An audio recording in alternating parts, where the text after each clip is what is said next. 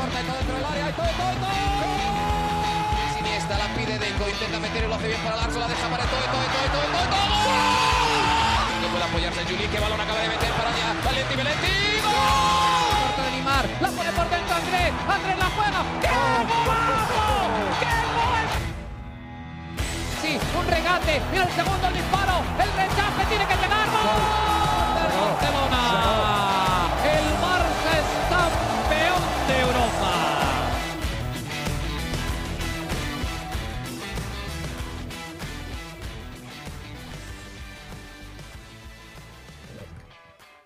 Hola amigos de ADN Barça, bienvenidos a una nueva edición de nuestro podcast. Hoy una edición especial. Estamos grabando un viernes junto a Mariana Guzmán y es que hoy, eh, como les prometimos en el episodio anterior, vamos a hablar nada más, no mentira, nada más no, pero vamos a hablar especialmente sobre el amistoso especial que se disputó este pasado miércoles, pero con Mariana Guzmán, que estuvo ahí presente en el Camp Nou, Barcelona 3, Manchester City 3, pero que el resultado fue lo de menos. Mariana, ¿cómo estás? Bienvenida a otra edición de nuestro podcast. Y bueno, cuéntanos un poco de esa noche especial que se vivió en el Camp Nou. Otra vez, ¿no? El, Camp Nou se viste de gala para una noche muy bonita, llena de muchos sentimientos.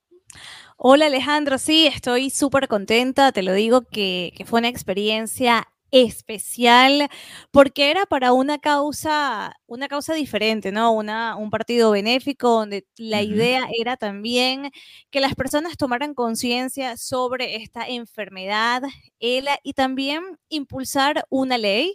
Eh, te cuento un poco, aquí en España se ofrecen una serie de ayudas para personas con diferentes condiciones o, ne o, o necesidades eh, en particular. Okay. Y a los pacientes de ELA que, que, sufren esta enfermedad no tienen esa ayuda. ¿Vale? Entonces, al no tener esa ayuda por, por parte del, del, Estado, lo tienen que asumir de sus bolsillos, ¿no? Aquí la seguridad social y todo esto es algo público. La sanidad pública funciona muy bien, pero claro, sí. en, este, en este caso, a los, los pacientes de esta enfermedad de alguna manera están totalmente desprotegidos y es una enfermedad muy costosa. Las personas que la padecen es una enfermedad degenerativa, de manera que eh, van con el tiempo perdiendo la capacidad de, de, depender de ellos mismos. Entonces, bueno, aparte de todo lo que es la degeneración, eh, sí, el proceso degenerativo, también necesitan una persona que los cuide, etcétera. Entonces, es una enfermedad muy, muy dura y la idea era además de recaudar fondos para investigar sobre la enfermedad, también hacer un toque de atención, decir, oye, estas personas están desprotegidas ante la ley. Y, y, por eso creo que este era un partido muy, muy importante, por eso también quiero recalcar la voluntad del Fútbol Club Barcelona y por supuesto también del Manchester City en hacer un stop, ¿no? En medio de, de esta temporada que acaba de iniciar, que, que uh -huh. ya estaban con otros ritmos, con otras dinámicas, para precisamente darle este espacio a este partido que había sido pospuesto y que lo fuerte de una persona con esta enfermedad es que el mismo Juan Carlos Unzué, jugador, exjugador y también dire, eh, director técnico, ¿no? Entrenador, sí. él decía, lo, lo, fuerte es que me decía, bueno, lo posponemos para el próximo año y yo no sé en qué estado voy a estar el próximo año, ¿no? Claro. O sea, es una enfermedad sí. que no tienes ni idea. Entonces, eh, él fue el que impulsó este partido que nace, como él lo dijo, de la amistad, de la amistad, por supuesto, con el Barça, de la amistad, por supuesto, con Pep Guardiola y fue un partido espectacular, fue un partido espectacular porque la energía que se sentía ese día era diferente y porque el Camp Nou estaba que estallaba. Hay que verle la cara uh -huh. a más de 91 mil personas. Es ¿Sí? que no se podía, o sea, me costó un montón llegar, y esto que en la moto, sabes que las motos pasan ahí por unos espacios donde no pasa más nada, sí. y, y, me, y me costó llegar, y yo decía, no, es que ya sientes que es un partido que va a estar demasiado full, ¿no? Sí, Entonces, a reventar, sí. A reventar totalmente. Entonces, nada, eh, de verdad, la energía que se sentía era súper, súper especial. Juan Carlos Unzué dio unas palabras uh -huh. eh, agradeciendo a las personas por asistir. También se dirigió a, a, las autoridades, ¿no? Para pedir esta reforma en la ley. Esta reforma de la, la, la consigna era el allá. Uh -huh. Y luego, bueno, salieron los, los jugadores al terreno de juego que quiero destacar, Alejandro. A ver, cuéntanos, porque obviamente todos lo vimos, vimos el partido, sí, vimos algunas imágenes, pero hay cositas que tú detectas ahí en el estadio, ¿no? Cuéntanos, cuéntanos detalles. Sí, o sea, eh, el, el, saque inicial lo dio Juan Carlos Unzué, ¿no? Que, bueno, fue un momento bastante bonito. Y bueno, luego entraron los jugadores como es la rutina, ¿no? Como siempre, caminan y se, se ubican uno al lado del otro. Sí. Pero claro, antes de ellos estaba ya el, lo que él llamó el equipo ELA, ¿no? Que eran también personas que sufrían de esta enfermedad, estaban en sillas de ruedas, algunos con incapacidad inclusive para, para dar la mano por ellos mismos. Y bueno, los jugadores fueron directamente a alinearse uno al lado del otro y solamente Pedro y Ronald Araujo fueron los que saludaron, ¿no? A estos jugadores del equipo ELA, por decirlo así, a los... A, los, a los, sí, a los afectados por la enfermedad. a los afectados. Entonces, nada, me pareció un gesto de mucha mm, humanidad, ¿no? Y creo que esos pequeños detalles son los que hacen una diferencia enorme como, como personas, como, como futbolistas y hasta como líderes de un proyecto. Para mí, Ronald Araujo y Pedri son los capitanes del, mm, ni tan del futuro, del futuro, o sea, no, no, lo veo ni tan lejos, ¿no? Porque eso eh, es, eso, como dicen en inglés, esa extramilla, ¿no? Dar un poco más, yo creo que ellos lo tienen y me pareció, me pareció muy, muy noble de, de parte de ambos parece que ambos conectan mucho, ¿no? Con, con, tanto con la afición como con la gente en general, ¿no? Eh, tienen ese, ese aura distinto de, algunos jugadores, ¿no? Eh, yo sí vi las imágenes también y me pareció curioso y bueno, también quizás un poquito de, no sé, quizás los jugadores ni siquiera se dieron cuenta y ya los sí, de exacto. Sí, sí, sí, pero bueno, de resto, tú hablabas del esfuerzo que está haciendo el Manchester City, tuvieron que enfrentar al Newcastle el domingo, vi el partido, viajaron hasta Barcelona, y juegan este sábado contra el Crystal Palace. O sea, es un calendario bastante complicado para el Barça. Era quizás un poco más sencillo porque ya habían jugado fuera, venían a Barcelona y juegan este fin de semana también en el Camp Nou, así que el calendario estaba un poquito más tranquilo, pero vale acotar que el Manchester City hizo un esfuerzo importante para estar presente en esta cita. Y, y además fue un partido entretenido, ¿no? Ya quizás Podemos hablar un poquito de lo deportivo, por supuesto, un amistoso más. Eh, las alineaciones titulares hablan claramente que no era un partido de, mucha importancia en, lo deportivo. Pero sí fue entretenido y tuvo mucho morbo, ¿no? Estaba Bernardo Silva contra Frankie de Jong en la cancha, estuvo el saludo de la afición a Haaland, por ejemplo, cuando salió a calentar. Tuvo, tuvo detalles, ¿no? Cuéntanos un poquito de lo que se dio también durante el juego. Sí, sí, tuvo cositas. tuvo cositas. Bueno, eh, hablemos de la alineación, ¿no? Obviamente nos esperábamos alineación de amistoso y así fue. Iñaki Peña eh, bajo los palos, ¿no? En, en, la portería, Sergi Roberto, Cunde, Piqué y Jordi Alba, la titularidad de Piqué, que sabemos que no ha sido lo, lo que ha sucedido esta temporada. Y no ha tengo que decir nada, y tengo que decir que Gerard Piqué fue ovacionado, la afición le demostró muchísimo cariño. Aquí en España es una locura. La gente lo ama en el Camp Nou, eso es en redes sociales que lo, lo, destruyen. Tal cual. Y yo creo que también es una manera de decirle como, porque te explico, aquí el tema de la vida personal de Gerard Piqué y Shakira. Esto se le escapó de las manos a la prensa. Es una locura, Alejandro. O sea, no puedo poner en palabras el nivel de contenido que se está generando a raíz de esto. Entonces, claro, eh, creo que el Camp Nou quiso darle como ese espaldarazo de eres de los nuestros y estamos contigo y de verdad, eh, mientras calentaba, cuando, no lo, cuando lo nombraron en la megafonía, todo el rato eran aplausos, aplausos, aplausos y creo que es una manera del, del Camp Nou de decirle, bueno, eres de los nuestros, independientemente de todo el humo y de todas las cosas que estén surgiendo a su alrededor. Entonces, hubo como mucho afecto también eh, hacia, hacia Gerard Piqué. Luego en el mediocampo vimos a Kessie, a Busquets, a Frenkie de Jong y en la delantera Rafinha, Auba y a Ferran Torres. Sí, interesante. 4-3-3. Sí, 4-3-3 clásico del Barça. Eh, vale la pena acotar de este 11 inicial, Sergi Roberto, la madre, falleció también de esta enfermedad, un partido especial también para él, por supuesto. Eh, que sí comenzó de titular, pegó un balón en el poste.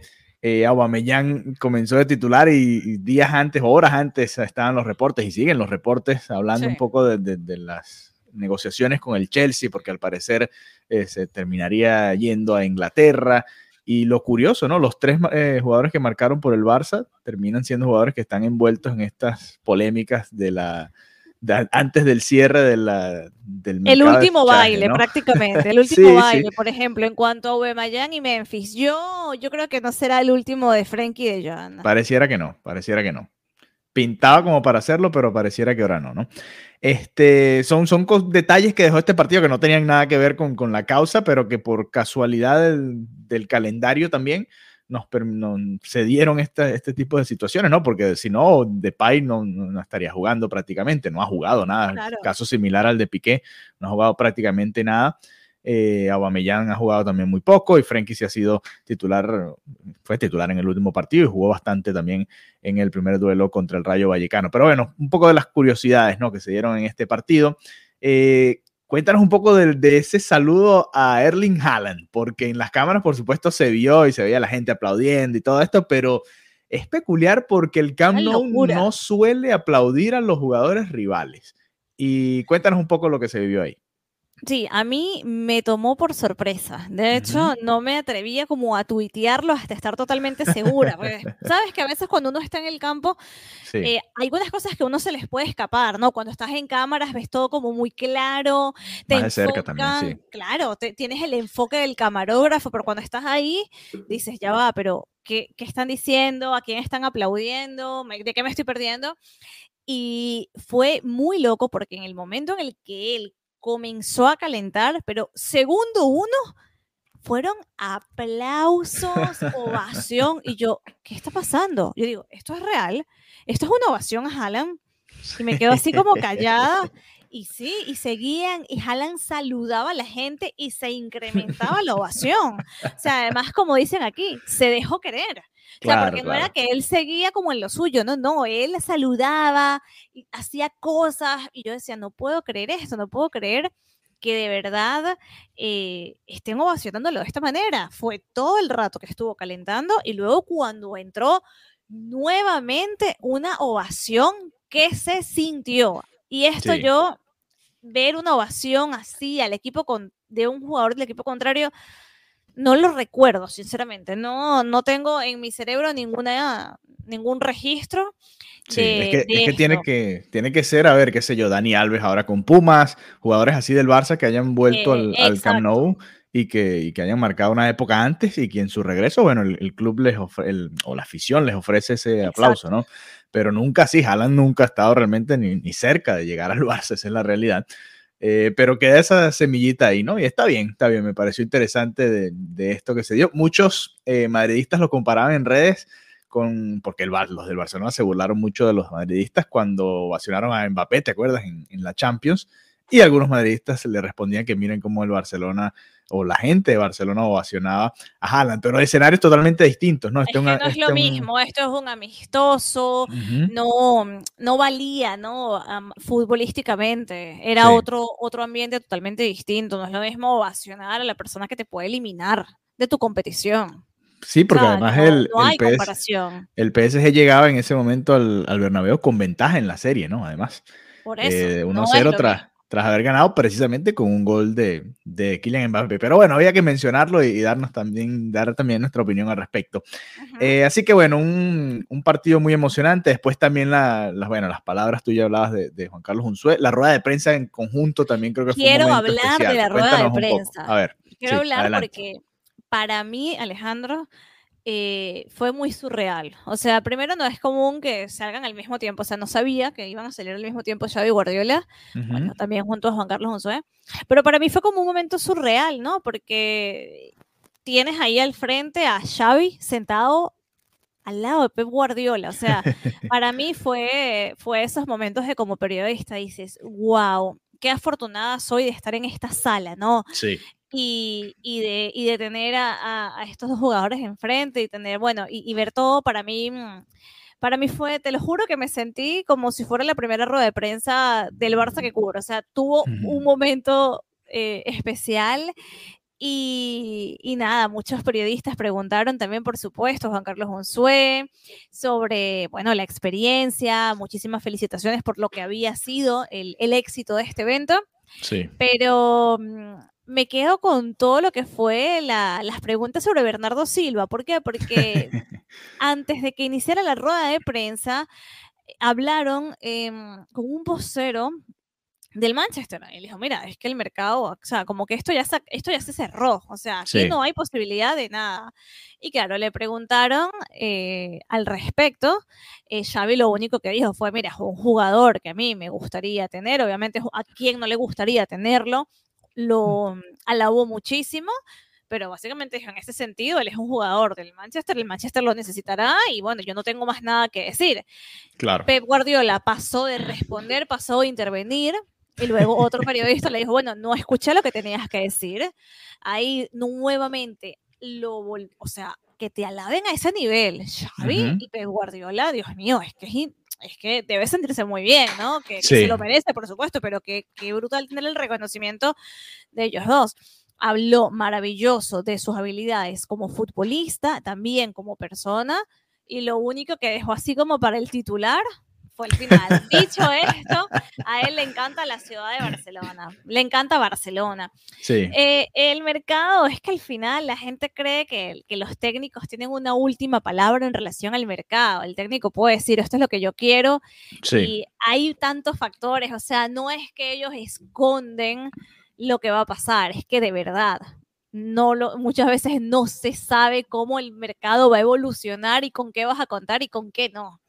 Claro, claro, ¿no? Y, como siempre, los medios agarraron fue ese último pedacito de Guardiola, ¿no? Para hacer las imágenes. Eh, Lo ahí, imaginé. ahí va post para Instagram, post para Twitter. Guardiola acaba de decir que a Bernardo Silva le encanta Barcelona, pero si escuchas realmente toda la declaración, por supuesto que, cuenta con él Pep para esta temporada y, y estaría muy difícil que realmente llegue Bernardo Silva antes de que cierre este mercado. Quién sabe ya después en el futuro, ¿no? Eh, bueno, así cerramos este, esta conversación sobre este partido. Qué emocionante y qué, qué, bonito eso que se vivió. El Barça demostrando que es más que un club y bueno, apoyando a Juan Carlos Unzuella a esta causa, ¿no? Que, que, es muy bonita. Cualquier cosa, te vamos a dejar aquí más adelante. Yo voy a dejar en la descripción más información sobre la enfermedad y cómo pueden hacer para aportar, porque había un enlace también, o hay maneras de aportar también si lo quieren hacer a esta causa. Mariana, en la segunda parte de este episodio quiero hablar del sorteo de la Champions, porque ayer yo hice un episodio, pero estaba yo solo y quiero saber tu opinión del grupo que le tocó al Fútbol Club Barcelona, grupo C de la Champions. Grupo de la muerte. ¿Te parece el grupo de la muerte? Bayern Múnich, Inter de Milán y Victoria Pilsen. ¿Cuál es tu opinión? A ver. Bueno, o sea, Sí, es un grupo complicado porque la historia se empeña en unir el camino del Fútbol Club Barcelona contra el Bayern de Múnich. ¿La historia o la UEFA? ¿Qué opinas al respecto? bueno, no me hagas hablar. No, a ver, la, vamos a decir que la historia, el destino, la vida se empeña en unir a estos equipos. Creo que se han enfrentado 13 veces, nueve veces han sido, nueve veces ha ganado el Bayern, dos veces empate y dos veces victoria del Barça. Eh, y, nada, ahora por primera vez hay un elemento que hace que todo este encuentro sea diferente y lógicamente me refiero a que ahora Lewandowski va a estar de azulgrana. Es un partido que despierta muchísimo morbo, ¿no? Y muchísimos titulares, porque ahora estará Lewandowski, porque, bueno, por lo que conocemos que ha sido la historia reciente entre estos dos clubes. Em, enfrentarse al Bayern siempre y para cualquier equipo independientemente del Barça y toda la historia, es un rival durísimo. Y bueno, el Inter de Milán, lógicamente, no es tan duro. La última vez que se vieron las caras fue hace un par de años, donde el Barcelona, de hecho, les ganó, ¿no? Sí, los igual otro equipo. Con un equipo alternativo incluso, porque el Barça ya estaba clasificado. El, en, lo recuerdo verlos aquí en, en, el Camp Nou y bueno, la victoria. Em, igual, mucho ha llovido, ¿no? Desde hace dos años hasta ahora para, para el Barça, pero el, yo creo que siempre es complicado encontrarse con el Bayern y ya cuando un equipo te tiene de de hijos, ¿no? es como un poco más, más duro, ¿no? Pero igual, mi punto, adicional Lewandowski con la camiseta azulgrana, que no es poco, sí. yo creo que hay mucho más equipo, hay mucho más proyecto y que no se puede comparar. O sea, es que recuerdo perfectamente que el partido contra el Bayern, que fue aquí en el Camp Nou, el último, eh, llegó Luke de Jong con un día en el equipo, siendo exagerada, y, lo lanzó como titular. O sea, era un poco esa improvisación, no por culpa de Kuman, era la realidad. No había de dónde más hacer, de dónde más sacar, y bueno, es otra situación ahora distinta. Entonces, eh, bueno, mira, es un tema de, de, que, de que cualquier cosa pudiera pasar, pero sí, sí es un grupo complicado, ¿no? No es directamente el mismo grupo que le tocó al Real Madrid, por ejemplo, que es lo que todo el mundo comenta. En mi trabajo, todos comentaban, no, es que no puede ser. Una vez más, lo más difícil para el Barça al principio y bueno, esto es lo, típico, ¿no? Lo que comenta la gente en la calle, ¿no? Sí. Pero, pero bueno, es una realidad. No es lo mismo enfrentarte al Bayern ahora que, que enfrentarte a un equipo más chico, ¿no? No sé cómo lo ves tú. No escuché el episodio. Sí, yo, siento también que el. no, ahí está bien, no tienes que escuchar todos los episodios. Los amigos del grupito de WhatsApp sí no, sí no lo escucharon.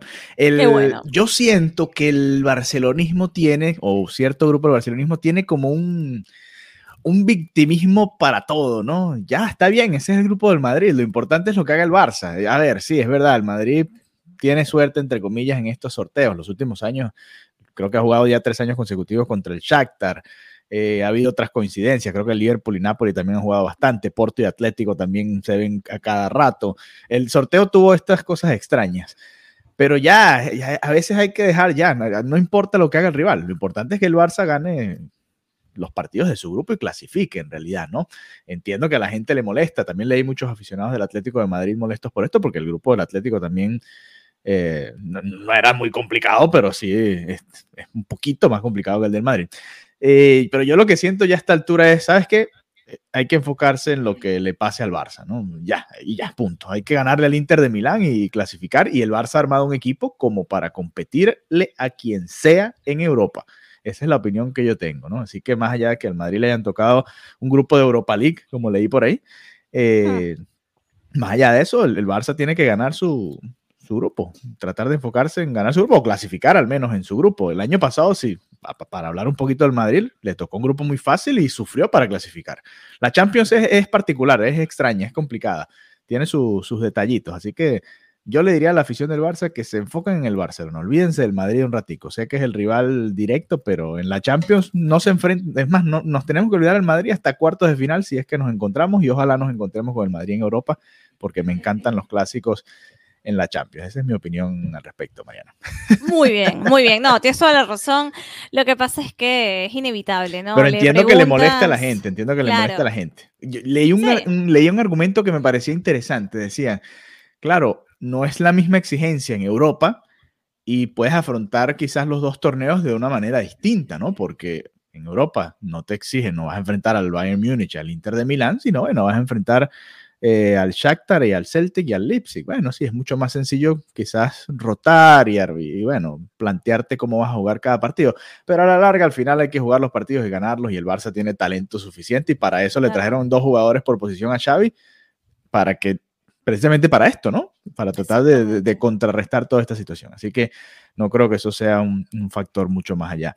Pero bueno, quería hablar de eso, del grupito de Champions que le tocó. Vaya grupito, le ha tocado al Barça, le ha tocado un par de años. Que el año pasado el Benfica tampoco era un equipo para superar al Barcelona y le terminó ganando. Así que. Eso, eh, eso que al final es un tema de, obviamente, el, rival y todo, pero mm, por encima de todo es la fortaleza que tiene el equipo, el trabajo que tiene el equipo y las capacidades, ¿no? Porque tarde o temprano eh, tiene que salir la casta del equipo.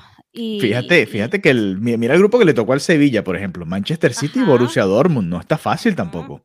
no es un grupo fácil y el Sevilla estaba en el mismo bombo que el Barcelona, en el bombo 2. Así que hay que también tener un poquito de perspectiva, ¿no? De, de lo que se dio en ese, en ese sorteo. Vamos a ver, vamos a ver. Y bueno, eso también es parte del castigo por no haber ganado la Europa League. Si se hubiese ganado la Europa League, si hubiese estado en el bombo número uno y se hubiese evitado este tipo de situaciones. Claro, pero bueno, sí. que al final, o sea, que estar en el bombo número uno, al final no sabes qué va a tocar, o sea, cualquier cosa puede pasar, ¿no? Y le pasó el año pasado al Atlético de Madrid. Estuvo en el bombo número uno y le tocó un grupo muy, muy complicado. Muy, muy complicado. Así que bueno. El efecto mariposa. O sea, de repente estaba en el bombo uno y no sabe, igualito te toca. Exacto, o sea, un poco de suerte. Eh, Mariana, ya pensando en el partido de este domingo, una previa cortita, Barcelona-Valladolid en el Camp Nou. Eh, se reportaba hoy en varios medios que ya supuestamente estarían inscribiendo a Jules Koundé con la salida de un Titi al parecer, más un, un reclamo que se le hizo a la liga. Al parecer ya pudieron inscribir al jugador. Sí, eh, está, está al caer, ¿no? La salida de Umtiti eh, ha sido muy, muy importante a nivel de masa salarial y esto ha sido clave, así que en cualquier momento yo creo que ya para el día de mañana esto estará, estará listo y bueno, yo creo que ya para el jugador es una tranquilidad, ¿no? ya me imagino que estaba bastante nervioso y, preocupado con, con este tema, no es para menos. No, y molesto, por supuesto, porque lo trajeron fue para jugar, ¿no? obvio, obvio. Pero bueno, ahí queda la duda es, y esta es la pregunta que te voy a dejar en esta previa. ¿Crees que Xavi vuelva al 4-3-3 en casa contra el Valladolid o se animará a repetir un planteamiento similar al que vimos en eh, Anoeta, por allá en el Real Arena contra la Real Sociedad? ¿Qué crees que va a pasar ahí?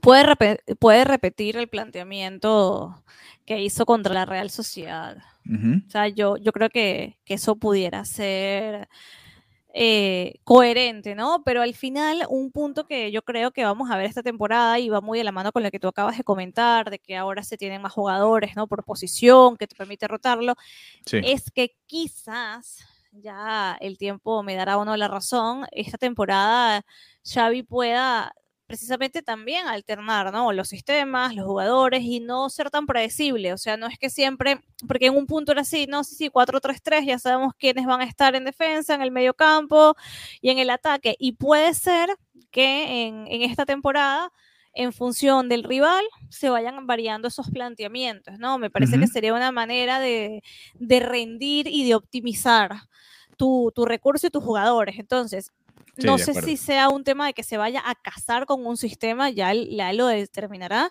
pero creo que tiene una oportunidad de alternar, de sorprender al rival y de dosificar a los jugadores. Sí, lo seguro. A ver, vuelve Busquets a la media cancha, eso seguro. Eso clarísimo estamos, sí. Sí, va a estar Pedri, por supuesto, de titular. Me queda la duda aquí entre Frenkie de Jong y Gaby, ¿no? Vamos a ver qué termina decidiendo Xavi. Este es uno de los momentos claves a ver eh, qué piensa de las actuaciones que ha tenido Frenkie de Jong o el propio que sí, que también podría ser una opción, ¿no? También ha hecho una muy buena pretemporada y es uno de los fichajes importantes del Barça.